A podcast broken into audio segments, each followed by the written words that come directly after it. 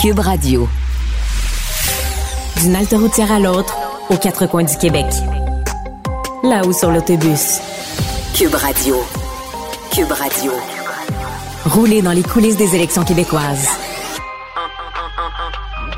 Antoine Robitaille. Bon lundi à tous. Aujourd'hui à l'émission, notre chroniqueur constitutionnel Patrick Taillon explique comment, dans l'affaire du serment au roi Charles III, il n'y a pas que du droit, mais beaucoup de politique, ce qui lui fait craindre l'échec de la réforme. Mais d'abord, mais d'abord, c'est l'heure de notre rencontre quotidienne avec Riminado. Réminado. Tout a été mauvais. Ça a été un spectacle désolant. C'était triste de voir ça. Antoine Robitaille. On sait bien, vous voulez faire du nationalisme. Mais non, on veut justement contrebalancer cette délocalisation-là politique. La rencontre. Un jour, on fera notre débat. Oui, oui, bien sûr. Métal sur métal. C'est le moment de vérité. La rencontre. Nado Robitaille. Et bonjour Riminado. Bonjour Antoine. chef de bureau parlementaire à l'Assemblée nationale pour le journal et le journal. Depuis que j'ai vu tes notes, Rémi, sur ton premier sujet, là, apparence de conflit d'intérêt pour Pierre Fitzgibbon, j'ai une chanson qui ne cesse de, de rouler dans ma tête. C'est une chanson d'Emmanuel.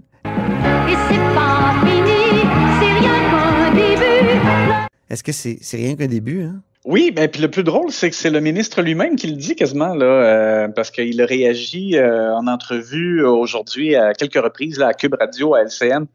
Euh, il a réagi aux informations qui ont été révélées par le journal en ce lundi. Et il l'a dit, il va en avoir d'autres encore. Euh, alors, euh, bon, fait que je pense que tu as raison, c'est pas, pas terminé. Et pour résumer, bon, qu'est-ce que le journal nous apprend? C'est que euh, Monsieur euh, Fitzgibbon, il a été euh, administrateur d'une entreprise qui s'appelle Lumen Pulse. Et, euh, et surtout, c'est que celui qui est le mandataire de sa fiducie sans droit de regard pour euh, les actions qu'il possède dans les entreprises, euh, c'est Monsieur Michel Ringuet. Mais lui, il était aussi administrateur de, de Lumen Pulse, aussi actionnaire minoritaire de Lumen Pulse et euh, l'entreprise Lumen Pulse a reçu euh, de l'aide du gouvernement du Québec, 50 millions euh, au total. Donc, euh, c'est Investissement Québec qui a acheté des actions et le ministère de l'Économie aussi euh, qui euh, a acheté des, des actions de l'entreprise au moment où M. Ringuet était, comme je l'ai dit, là, le, le mandataire de la fiducie sans droit de regard de, de M. Fitzgibbon. Alors, c'est sûr que ça fait, ça fait une apparence de conflit d'intérêts. Nos collègues euh, du journal, Sylvain Larocque notamment, là, qui, euh, qui a travaillé ce dossier-là, a parlé à des experts en matière de gouvernance et qui disent qu'il y a, il y a vraiment, il y en a un même qui dit que, que c'est une situation directe de conflit d'intérêts. Ah oui. Euh, D'autres parlent de bon plus d'apparence et de bon. Écoute, dans la défense de M. Fitzgibbon, il y, il y a une chose que on peut lui donner raison sur un point. C'est que lui ah il oui? dit, Je trouve qu'il y a des bons Ben, arguments. mais il a un bon argument, mais ça n'empêche pas toute la, la situation d'apparence de conflit d'intérêts. Ah et c'est ça que lui ne comprend pas, je trouve, depuis le début de son entrée en politique. C'est que lui dit, il faut pas penser que le, parce que lui, là, comme ministre là, de l'économie, il a autorisé euh, l'achat des actions euh, dans l'Human Pulse au ça, moment ben où oui. euh, son, son le mandataire de sa fiducie était était justement euh, actionnaire minoritaire et administrateur de cette entreprise-là. Donc, moi, je pense qu'il y a un problème. Mais lui, il dit, il faut pas penser que c'est le ministre là, qui arrive un matin puis qui décide de faire un chèque comme ça lui tente. Dans le sens que, tu sais, il dit, l'aide a été accordée après que ce soit passé à travers des critères de programme, des choses comme ça. C'est ça, c'est des programmes normés. là. Hmm. Bon, sauf, alors oui, je comprends là, ça, je comprends ce point-là. Donc, euh, je- il, faut mettre effectivement un peu comme cette nuance-là auprès du public à l'effet que euh, ce n'est pas là, uniquement euh, M. Fitzgibbon qui décide à, à un moment là, de, de- de faire plaisir, par exemple, à une connaissance ou un ami. Euh, mais sauf que quand même, n'en demeure pas moins que c'est ça. Il y a le problème de l'apparence de conflit d'intérêt. Une preuve, Antoine, c'est que dans le cas de White Star Oui. et euh, Immervision, euh, tu te rappelles, M. Fitzgibbon avait des actions dans ces entreprises-là. Il refusait de s'en départir.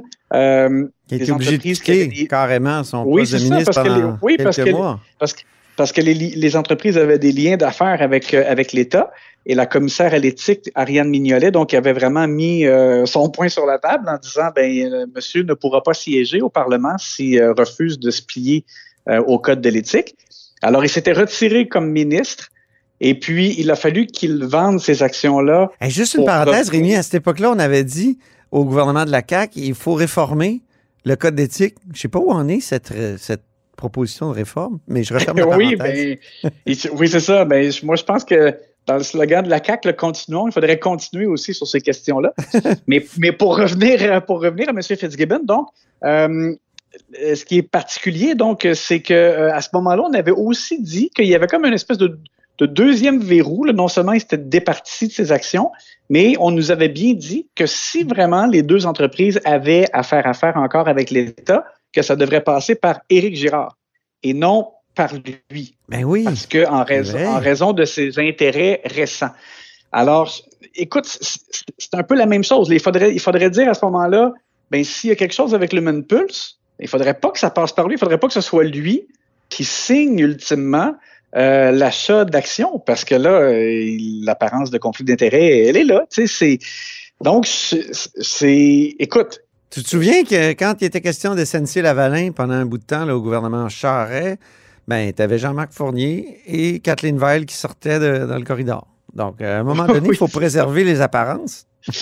Ben exactement. Et, et moi, je pense que, tu sais, j'écoutais M. Fitzgibbon aujourd'hui qui dit euh, il faut comprendre comment ça marche pour Ben ouais, moi, je comprends. Vous, vous comprenez pas. Hey. Ouais, c'est ça. Bon, mais tu sais, là, lui, il comprend qu'il n'y a pas de problème, mais il, faut faire attention à- à- Mm. aux yeux du public qui regarde ça et qui voit une possibilité. Tu sais, on, on pourrait facilement regarder ça puis dire ah ben on comprend que euh, M. Ringuet lui rend quand même un peu service en étant mandataire de cette Ben oui, certain. Ils ont, en plus, non seulement ils ont été ensemble comme administrateurs à Lumen Pulse, mais euh, c'est M. Ringuet qui avait fait en sorte que euh, Pierre Fitzgibbon soit administrateur de Lumen Pulse.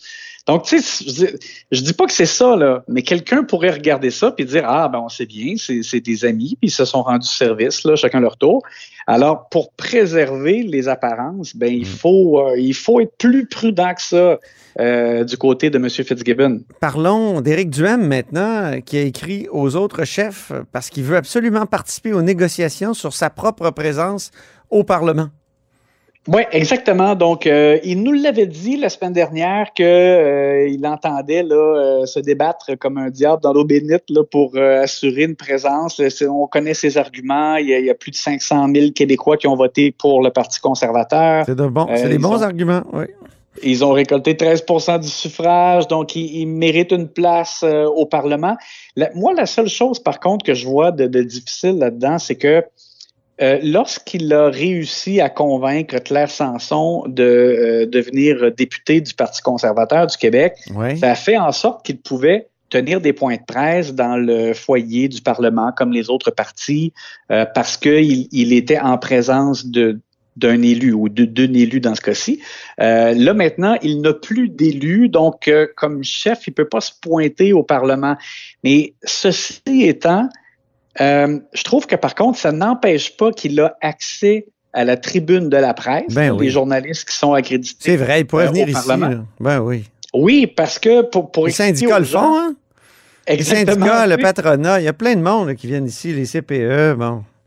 Exact. il pourrait Pour faire ça. À nos, à- Mm. à nos auditeurs, c'est qu'il y a le Parlement et juste l'autre côté de la rue, là où il y a l'édifice où il y a le lieutenant-gouverneur au premier étage, euh, ben, il y a aussi dans cet édifice-là les, les membres de la tribune de la presse, donc les journalistes des médias qui sont accrédités pour couvrir euh, l'actualité euh, politique là, à Québec au Parlement. Et, euh, et au, euh, dans cet immeuble-là, il y a une, une salle de conférence là, qu'on appelle le salon Jacques Larchevêque. Et euh, les gens peuvent venir s'adresser aux membres de la tribune de la presse, tenir des conférences de presse dans, dans ce salon-là. C'est Alors- très proche pour, pour nous, là. Bon, oui, exactement. On est. Écoute, c'est un Non, jeu parce que j'entendais des gens dire Ah, euh, oui, il faut laisser à Éric Duhem entrer au Parlement parce que, tu sais, les journalistes, l'hiver, vont être obligés de mettre leur manteau et aller dans les hôtels. Non, non, non, non. Il peut venir au, au Jacques Larchevêque. Oui, parce que c'est carrément dans l'édifice où nous ça. sommes. On Exactement. n'a même pas à sortir. euh, bon. Alors, donc, je trouve que ça lui enlève un argument. On, tu sais, parce qu'on ne peut pas dire qu'il n'a pas euh, accès euh, euh, à passer des messages, là, qu'il n'a pas la possibilité de passer des messages euh, à la, aux journalistes politiques et à la tribune de la presse. Donc, il, il peut le faire. Et à ce moment-là, ben donc, est-ce que vraiment il a, on a besoin de lui donner un bureau au Parlement, du financement? Là, écoute, ça, c'est une autre paire de manches, mais, mais tu sais, pour l'aspect, je ne- sinon, je ne peux pas me faire entendre et euh, je ne peux pas défendre les intérêts des gens qui ont voté pour moi. Ben, hmm, moi, je trouve que là-dessus, là, euh, la coche n'est pas vraiment Non, pas casée. Là. c'est ça. Pas cochée, en fait. La case n'est pas cochée, plutôt. Euh, le- François Legault va se rendre au sommet de la francophonie. Il avait commencé son premier mandat comme ça, en se rendant à, à Erevan. Et là, il va se rendre à Gerba. Gerba. Oui. Et euh, on cherchait à savoir, bon, est-ce qu'il va en profiter pour euh, euh, un peu étirer le voyage? Parce que des fois, on, en profite, ben, des fois, je dirais pas des fois, la plupart du temps, les premiers ministres en profitent pour aller, par exemple, avant en Angleterre, en France, ou que, tu sais, euh, combiner, je dirais, le déplacement pour euh, faire une pierre deux coups au moins. Euh, dans ce cas-ci, euh, ça ne sera pas le cas. Il y avait, il, il a été question qu'il y ait une possibilité à un moment donné que M. Legault euh, se rende en Allemagne, mais ça ne sera pas le cas.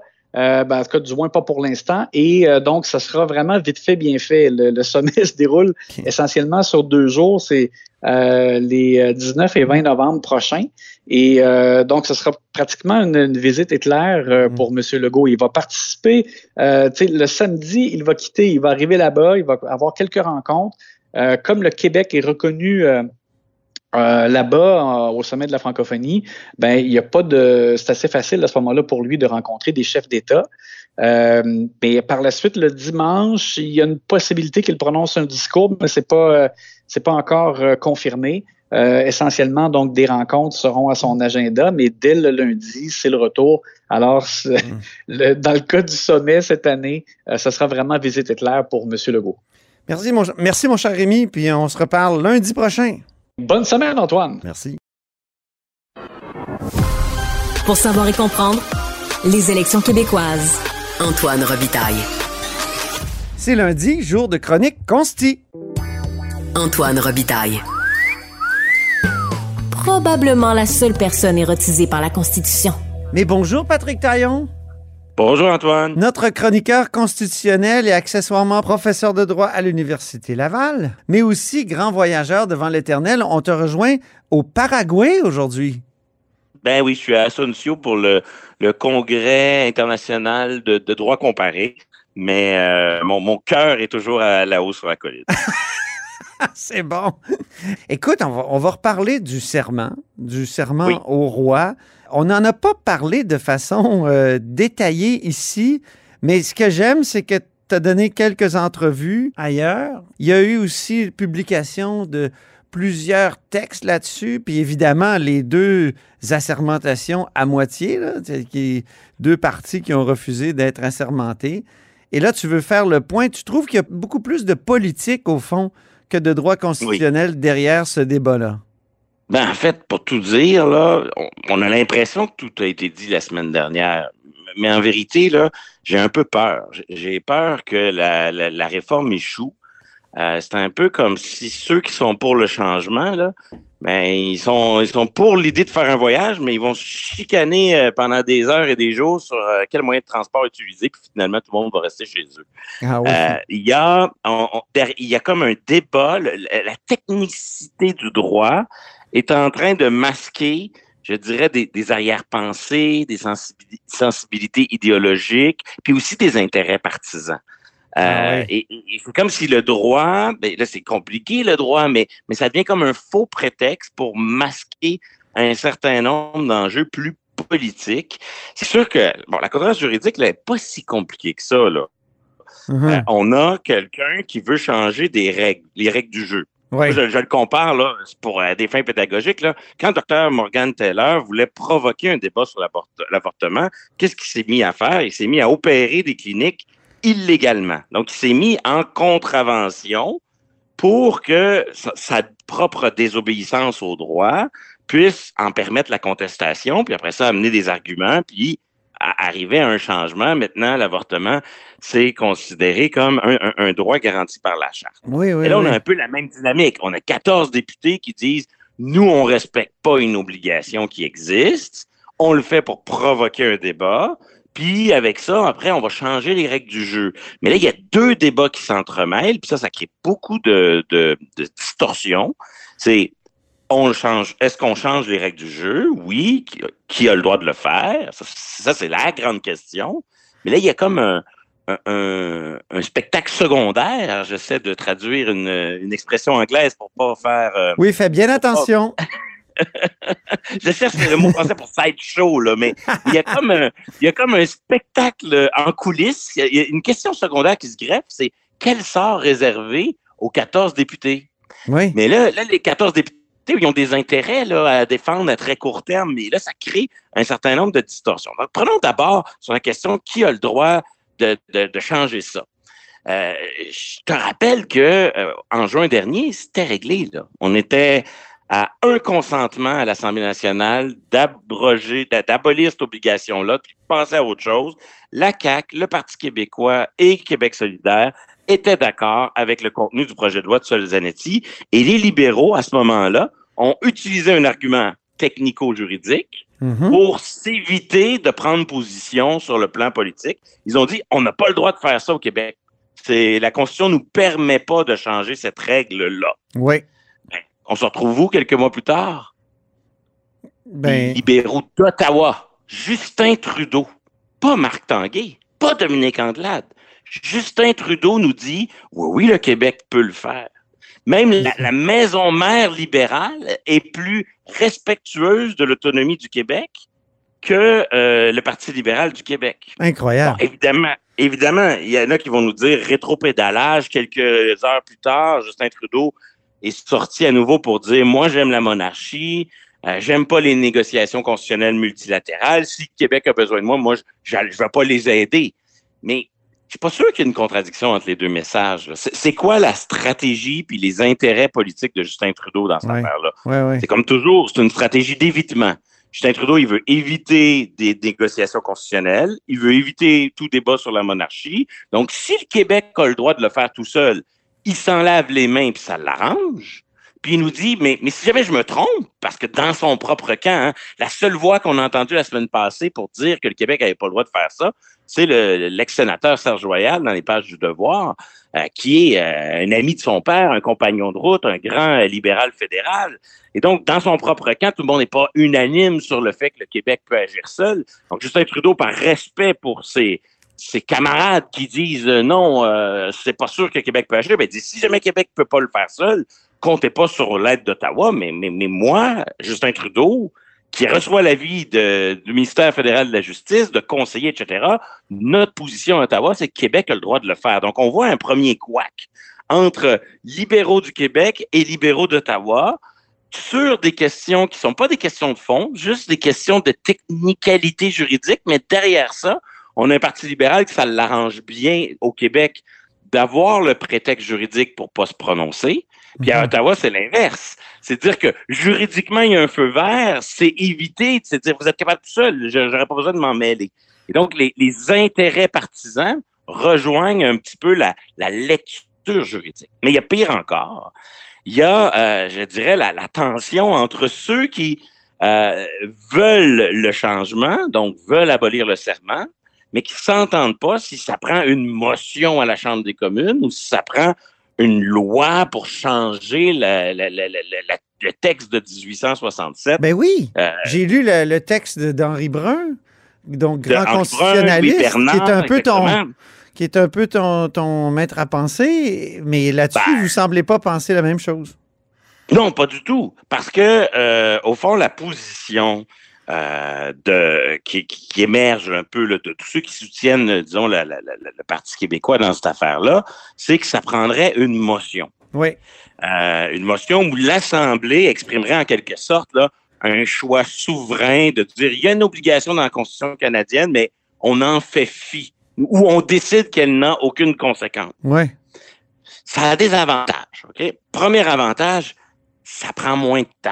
Et là, on voit les intérêts partisans qui ressortent. C'est-à-dire que pour les députés qui ont décidé de sacrifier leur sort, peut-être leur temps de parole pour mener ce combat-là, ils veulent pas rester sur la touche en dehors de l'Assemblée et vivre ce qu'on pourrait appeler le, syndrome Yves Michaud, c'est-à-dire remettre notre sort entre les mains des députés qui, eux, sont à l'intérieur, mais là, les 14 qui sont à l'intérieur n'auraient plus d'avocats à l'intérieur de l'Assemblée pour parler en leur nom.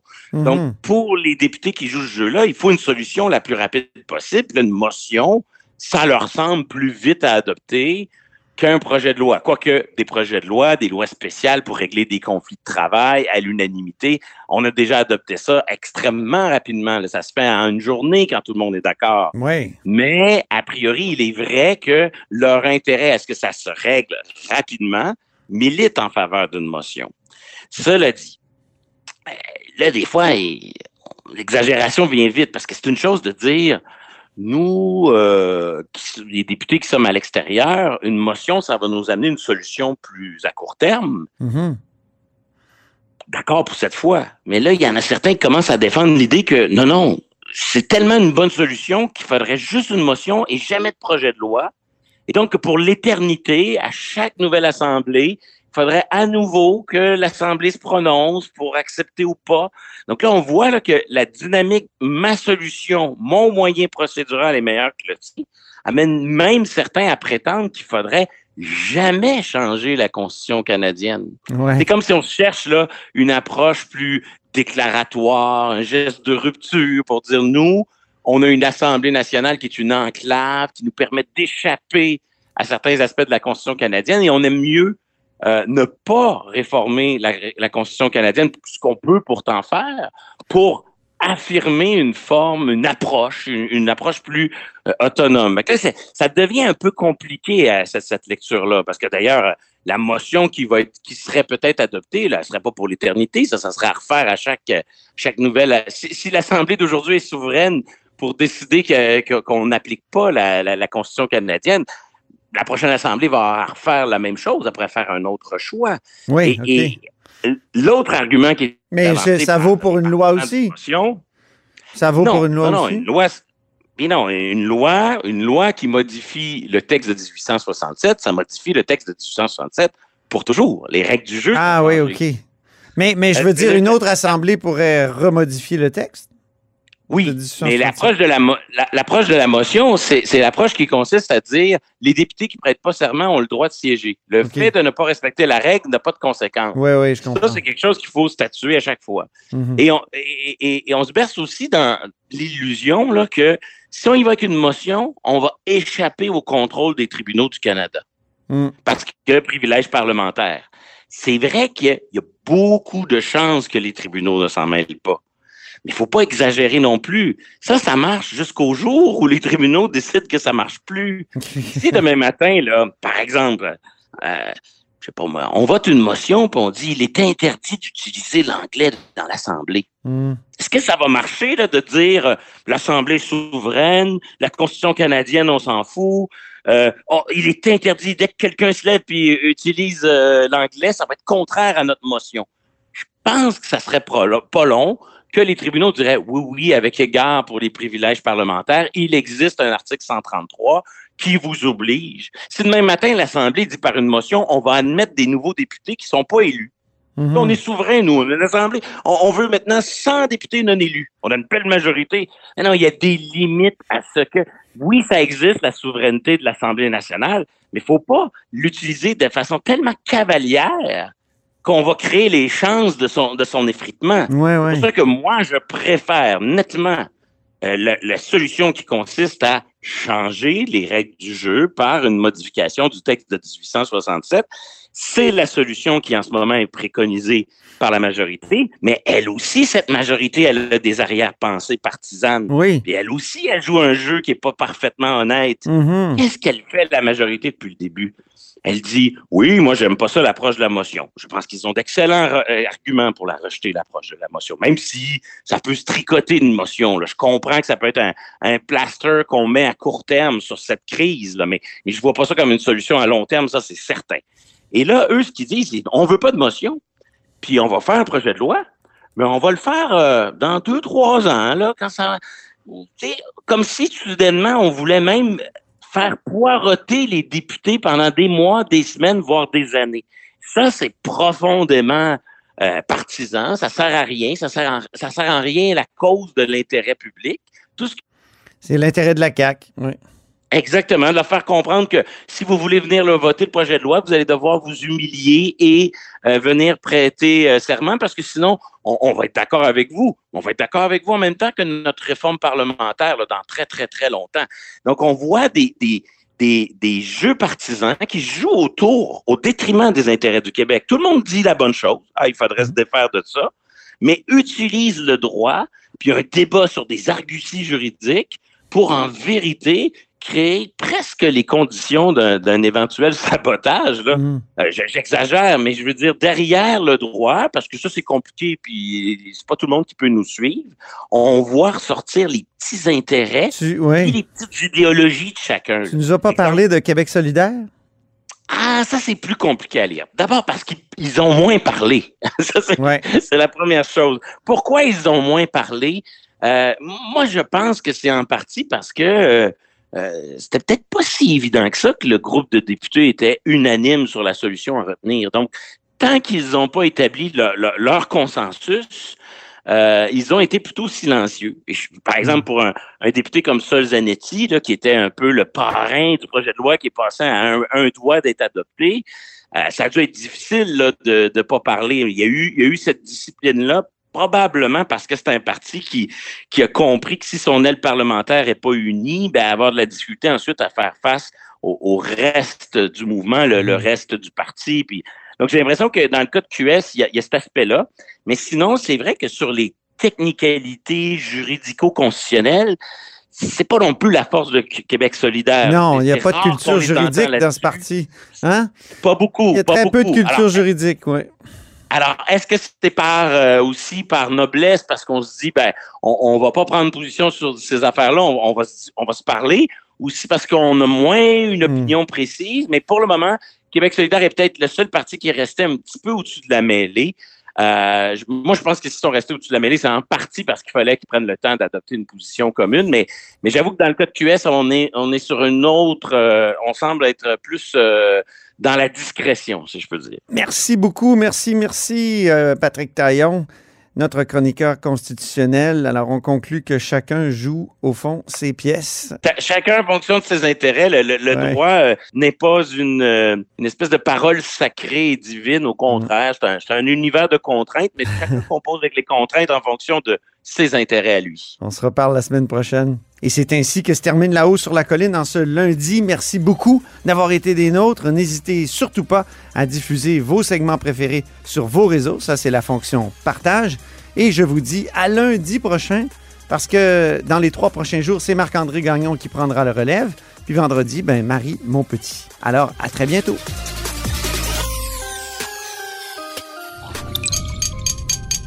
Cube Radio.